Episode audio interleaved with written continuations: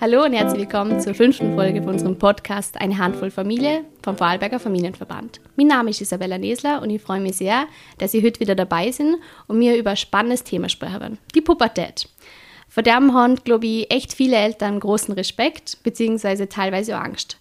Viele verbinden es, glaube ich, nur mit negativen Dingen, obwohl es eigentlich eine sehr wichtige, wenn nicht wahrscheinlich sogar die wichtigste Entwicklungsphase, wenn es ums Erwachsenwerden und Selbstständigwerden geht. Aber bevor wir da jetzt genauer darüber sprechen, ähm, stelle ich euch gleich meinen heutigen Gast vor, und zwar Angelika Wischenbad-Galea. Angelika, es freut mich, dass du da bist und dass wir jetzt so gemeinsam einen Podcast aufnehmen. Danke, ich freue mich auch. Ja, bevor wir ins Thema starten, frage ich zuerst, Angelika, kannst du uns erklären, was zu dir und deinem Bezug zum Thema Pubertät erzählen? Ja, gerne. Also ich bin ursprünglich gelernte Krankenschwester und habe mich vor circa zehn Jahren selbstständig gemacht mit Baby- und Kleinkindschwimmen im Mund davon. Das Eltern-Kind-Turnen mache ich auch. Und eben auch als Seminarleiterin von Family Lab bin ich unterwegs. Da biete ich Vorträge an, Workshops, Seminare, Webinare und mehr rund ums Thema Familie. Außerdem bin ich Mama von zwei Jungs, die sind 13 und 17 Jahre alt. Also die machen gerade Pubertätsphase durch mit mir gemeinsam. Und außerdem arbeite ich auch in meiner Freizeit schon seit über 20 Jahren mit Kindern und Jugendlichen bei der Pfadfinder. Also es ist ein Thema, was mich schon lange begleitet und fasziniert und ich erlebe oft, dass, dass die Pubertät in unserer Gesellschaft eher negativ angesehen wird. Die Jugendlichen werden als Rebellen bezeichnet und ich höre dann, wie Ältere sich gegenseitig bemitleiden mit so, oh je, haben wir einen Teenager daheim. Aber der Lebensabschnitt ist für unsere Kinder und ihre Entwicklung echt von großer Bedeutung. Weil ich möchte mit dem Thema oft darauf umweisen, dass die Jugendjahre vollpackt sind mit Veränderungen auf mehreren Ebenen, denen wir mit Achtsamkeit begegnen können und wie es wichtig ist, mit der Teenager in Beziehung zu bleiben und wie das gelingen kann. Ja, Pubertät. Wir haben jetzt schon ein darüber geredet, aber was ist es eigentlich? Also was bedeutet das für Jugendliche und was verändert sich da alles bei der Kind? Ja, die Zeit ist ein Beginn vom Trennungsprozess zwischen Eltern und Kind. Und schon im Trotzalter, wie auch jetzt in der Pubertät, macht die Persönlichkeit der Kind einen enormen Wachstumsschub. In den ersten 12 bis 13 Lebensjahren haben unsere Kinder für uns unsere Werte kennengelernt und jetzt in der Pubertät wird für ihnen halt überprüft, was sie ausmacht oder wer sie sind. Genau die Werte, was sie gelernt haben und ihre eigenen Bedürfnisse, ihre eigenen Grenzen werden evaluiert und ob er Bedarf modifiziert. Das ist halt ein notwendiger Teil von der Entwicklung, damit sie ein verantwortlicher Erwachsener werden können. Für uns Ältere ist es jetzt an der Zeit, zu unserem Kind Pfürti zum Sagen und dem Erwachsenen Größti zum Sagen. Ich habe ja schon erwähnt, dass Pubertät voller Veränderungen steckt. Und unsere Jugendlichen müssen sich damit auseinandersetzen, ob sie wen oder nicht. Weil da gibt es ja die körperlichen, also die sichtbaren Veränderungen, die kennen ja die meisten. Da verändert sich die Stimme ein bisschen, die wird tiefer bei den Buben und auch bei den Mädchen. Oder die Figur verändert sich, oder sie haben mehr Pickel. Und das ist eh schon recht verwirrend für unsere Jungen. Aber so Backstage im Gehirn, da laufen auch noch mehr Veränderungen ab. Und das ist etwas, wo viele gerne nicht wissen. Weil im, im Hirn da, ja, also da ist es halt so, das wird sozusagen neu aufgesetzt. Das ist vergleichbar mit einem Computer. Wenn ein PC neu aufgesetzt wird, also System-Upgrade kriegt, dann kann es ja manchmal sein, dass das System Aussetzer oder Fehlschaltungen hat. Und genau so ist so bei unserer Jugend. Weil das Hirn durchläuft so eine Art Generalüberholung. Und über die Pubertät sind Jahre entwickeln sich und verändern sich nacheinander die einzelnen Hirnregionen. Für mich ist das zum Beispiel ganz eine wichtige Info gewesen, damit ich ein bisschen besser meine Jungen auch verstehen kann, warum sie oft einmal so verpeilt auf mich wirken. Meistens können sie nämlich gerne nicht dafür, weil die kleinen grauen Zellen von ihnen spielen halt einfach verrockt. Und dann, dann stehen auch noch wichtige Entscheidungen an. Weißt eh, da geht es dann darum, wie geht es weiter nach der Pflichtschule, sollten sie arbeiten gehen oder gehen sie in eine weiterführende Schule. Die sozialen Kontakte verändern sich auch die, der Jugendlichen ist es ganz wichtig, dass sie viel Zeit mit Gleichaltrigen verbringen können und den steht halt anders mehr im Hintergrund. Und das alles unter den Hut zum kriegen mit dem Hurricane an Veränderungen ist echt eine riesen Herausforderung für sie. Und jetzt als Elternteil oder Sicht vom Elternteil mit einem pubertierenden Sprössling, wie geht man da am besten um? Was sollte man als Mama und Papa beachten und worauf sollte man vielleicht besser verzichten in der Zeit? Ja, die jüngeren Kinder, also die Kleinen, die brauchen Eltern mit Erfahrung, die mehr von der Welt wissen, wie sie selber und die auch bereit sind, die Führungsrolle in der Beziehung zu übernehmen. Aber in der Pubertät ändert sich die Art von Führung. Die Jugendlichen brauchen jetzt eine elterliche Begleitung.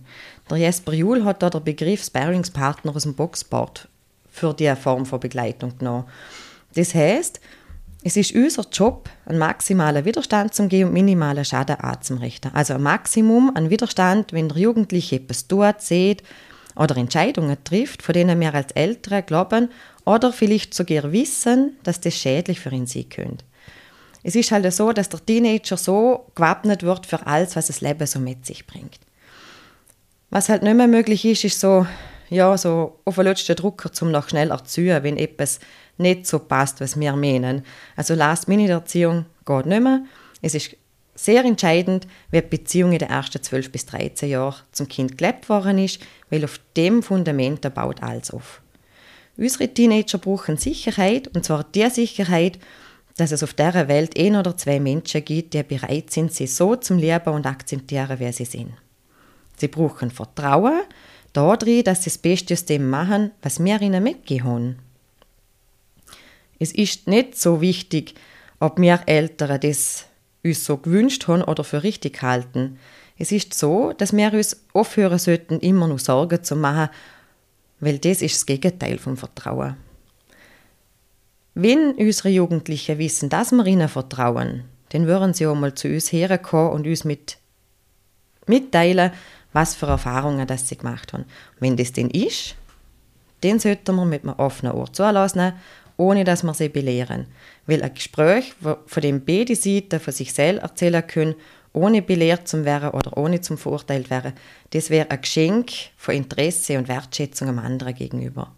Es gibt jetzt sechs Qualitäten, die Teenager, Ältere haben sollten, damit sie eine Basis schaffen können für eine gleichwürdige Beziehung. Und das ist Vertrauen, Vertrauen, nochmal Vertrauen, Empathie, Interesse an ihnen und an ihrem Leben, eine bedingungslose Liebe, der Widerstand, was sie schon gesehen haben, und Anerkennung, dass sie okay sind, so wie sie sind.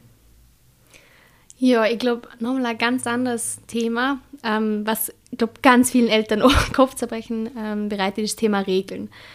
Wie viel ist da in Bezug auf Regeln gut? Gibt es da richtig oder falsch? Was können Eltern tun, wenn Jugendliche sich nicht an die Abmachungen und Regeln heben? Hast du da Tipps? Für die Eltern. Das ist ganz ein heikles Thema, ja. Es ist halt so, in jeder Familie, da gibt es gewisse Gemeinschaftsregeln. Und an die sollten sich ja alle Familienmitglieder halten. Die Regeln verändern sich über die Jahre, weil die Kinder werden älter und wachsen weiter. Und wir Eltern haben immer mehr und mehr Erfahrung, also es verändert sich immer ein bisschen. Was für Regeln, wie viele Regeln eine Familie haben soll, da gibt es einfach keine Vorgaben. Das müssen Eltern mit ihren Kindern entscheiden. Wichtig ist es, dass die Eltern aber wissen, dass es einen Unterschied gibt zwischen Strafe und Konsequenzen. Also es ist ein Vorteil, wenn wir das Wort Konsequenz einmal genauer anschauen, dass wir wissen, das ist eine logische Folge eines Tuns und keine Strafe. Das hat überhaupt nicht mit einer Strafe, einer Androhung von einer Strafe zu tun. Wir Eltern können die Familienregeln überdenken, besprechen bei Bedarf auch einmal verändern oder sie auch verabschieden.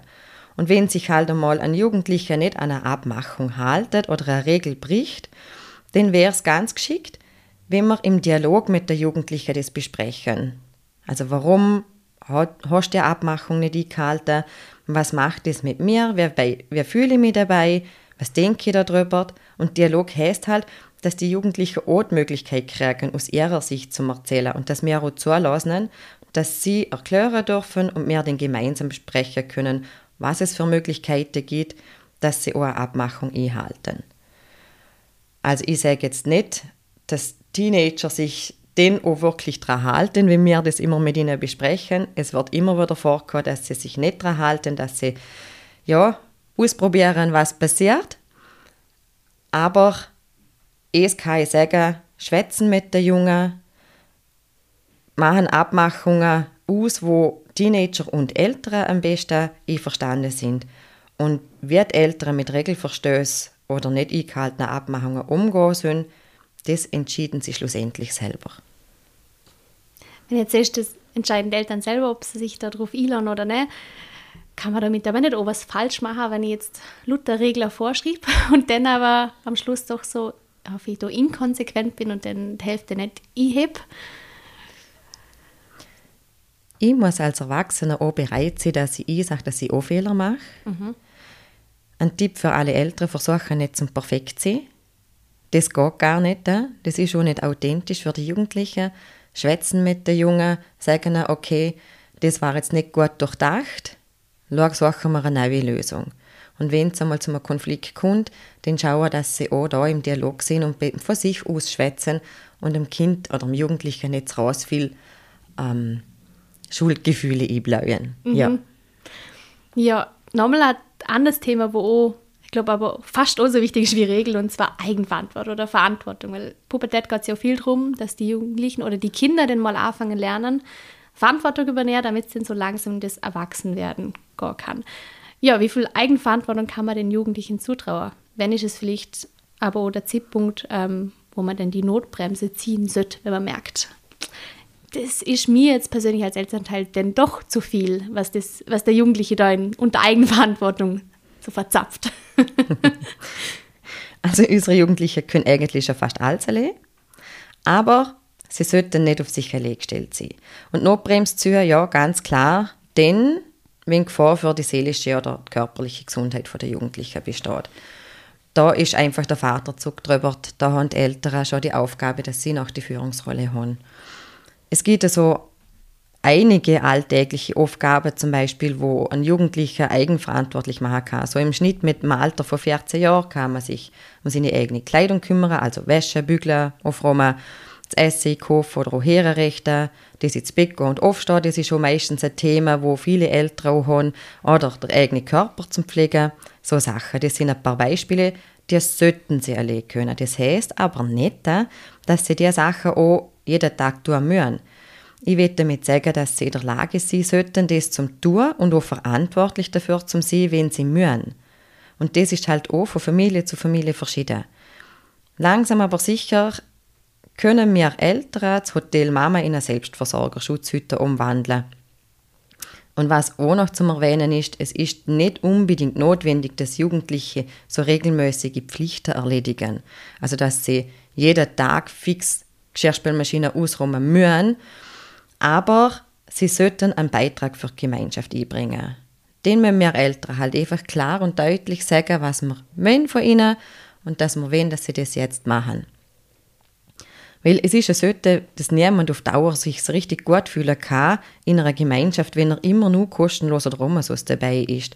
Er sollte schon der Gemeinschaft auch etwas zurückgeben können, also seinen eigenen Beitrag leisten können. Weil dann kann unser Selbstwertgefühl und das Selbstwertgefühl für unsere Jungen wachsen. Die meisten Jugendlichen wissen das halt nicht so, oder sehen sich dessen nicht so bewusst. Und darum sollten wir Eltern bitte nicht erwarten, dass sie immer voll fröhlich Staubsaugen oder Geschirrspülmaschine ausräumen, weil sie sind einfach der Meinung oder sie haben das Gefühl, dass sie wesentlich Wichtigeres zum Tor hätten. Und wenn wir ihnen die Verantwortung übergehen für etwas, den aber auch gleichzeitig mit dem Vertrauen, dass sie das auf ihre Art und Weise lernen zum Übernehmen. Wenn jetzt ein Thema, das haben wir glaube beim Vortrag, wo wir mal, wo ich auch dabei war bei dir, zu dem Thema Jackett haben, da war ja Eigenverantwortung in Bezug auf Lerner und Schul. Mhm. Wenn ich jetzt als Mama oder vielleicht als Papa mh, eine gewisse, einen gewissen Anspruch habe, was ich gern, gern hätte von meinem Kind, von meinem Jugendlichen, aber sag, ich übergib dir jetzt die Verantwortung ähm, über das Thema und du bist, eigen, du bist selbst verantwortlich dafür, dass deine Noten passen. Ich aber merke, das funktioniert nicht ganz. Und da kommen jetzt, keine Ahnung, dann vielleicht in Mathe noch einen Fünfer haben und dann in Französisch oder was weiß ich. Darf ich denn eingreifen oder ist das denn jetzt so wieder kontraproduktiv, wenn man dann als Elternteil dann doch wieder sagt, na, es passt mir so nicht, obwohl ich davor gesagt habe, die Verantwortung ist bei dir? Ich kann als Elternteil, ich muss ja nicht unbedingt eingreifen, mhm. aber ich kann auch da wieder schauen, dass ich ins Gespräch komme mit meinem Jungen und dass ich denen sage, hey, gibt es irgendetwas, wo ich dir zum Beispiel helfen könnte? Also möchtest du eine Lernunterstützung, dass ich dir mal abfrage, dass wir das gemeinsam machen. Wenn der Jugendliche sagt, na, das mache ich putzele, dann wäre es geschickt, wenn wir es ausheben, wäre es echt geschickt, wenn das nachher den oder Jugendliche mal allein machen kann, weil was, was ist das Schlimmste, was passieren kann? Dass er es ja nicht schafft. Mhm. Und was ist da so schlimm dran? Also es ist unser Denken von der Erwachsenen, ja, alles straight durch. Wenn ich mich selber zurückerinnere an meine Jugendzeit, also ich weiß, ich habe ab 14 nicht mehr viel, ich habe generell nicht gerne viel gelernt. Und gerade dort, wo so der Umsprung ist in die nächste weiterführende Schule, ja, da hat zum Glück meine Mama schon Erfahrung mit drei Großen gehabt. Da hat es mir nicht viel Druck gemacht, aber dort ist es so gewesen, ich habe die Erfahrung selber machen müssen. Also ich bin am Ende vom Jahr, von der ersten, vom ersten Jahr von der weiterführenden Schule, bin ich auf einem Fünfer gestanden und habe mich selbst darum kümmern müssen, dass ich da rauskomme und ich habe es geschafft. Und schlussendlich bin ich Krankenschwester geworden, bin jetzt Family Lab Seminarleiterin. Also wenn wir Erwachsene mal zurückblicken, es ist auch nicht immer als Stolperstein frei gelaufen. Vertrauen wir ein bisschen, gehen wir ins Gespräch mit den Jungen, versuchen sie uns zu unterstützen. Wenn sie es nicht wollen, müssen wir uns ein bisschen zurücknehmen und einmal ein bisschen zuschauen. Mhm. Ja, wir sind eh schon fast am Ende von unserem Podcast, aber ich würde gerne am Schluss noch fragen, ob du vielleicht noch zusammenfassend oder generell irgendwelche Tipps hast oder den Eltern etwas mit auf den Weg geben möchtest zu dem Thema. Ja, bitte nicht vergessen, Vertrauen, auch wenn es schwer fällt. Also das ist echt ein riesen, ein riesen Punkt, wenn Sie das merken, den haben wir schon mal viel gewonnen. Und ein Tipp, also ein Gedanke für alle Teenager, Teenager-Eltern da draußen, hören auf pädagogisch wertvoll zum Sehen, lehnen euch ein bisschen zurück, genießen eure Teenager, genießen das Ergebnis von eurer Erziehung und vertrauen, vertrauen, vertrauen. Ja, und wenn sich jetzt noch irgendjemand genauer gern da über das Thema mit mir austauschen tät, entweder es kommt einmal jetzt zu meinen Vorträgen oder man kann sich auch gerne bei mir melden im AHO Coaching für Familien. Ich glaube, äh, wir schreiben am besten in die Beschreibung einen Link, eine Mail oder irgendwas rein, wo man die kontaktieren kann oder über mich. Das machen wir jetzt noch aus. Schreibe ich auf jeden Fall in die Beschreibung dann vom Podcast rein, dass man die auch findet und die kontaktieren kann. Und sonst würde ich sagen, vielen Dank, dass du da bist, dass du den weiten Weg auf dich genommen hast, um nach Bregenz zu ähm, Und ja, danke, dass du uns so wertvolle Tipps und Tricks mit an Hand hast. Ja, vielen Dank, dass ich da sein durfte. Es ist echt schön. Dankeschön.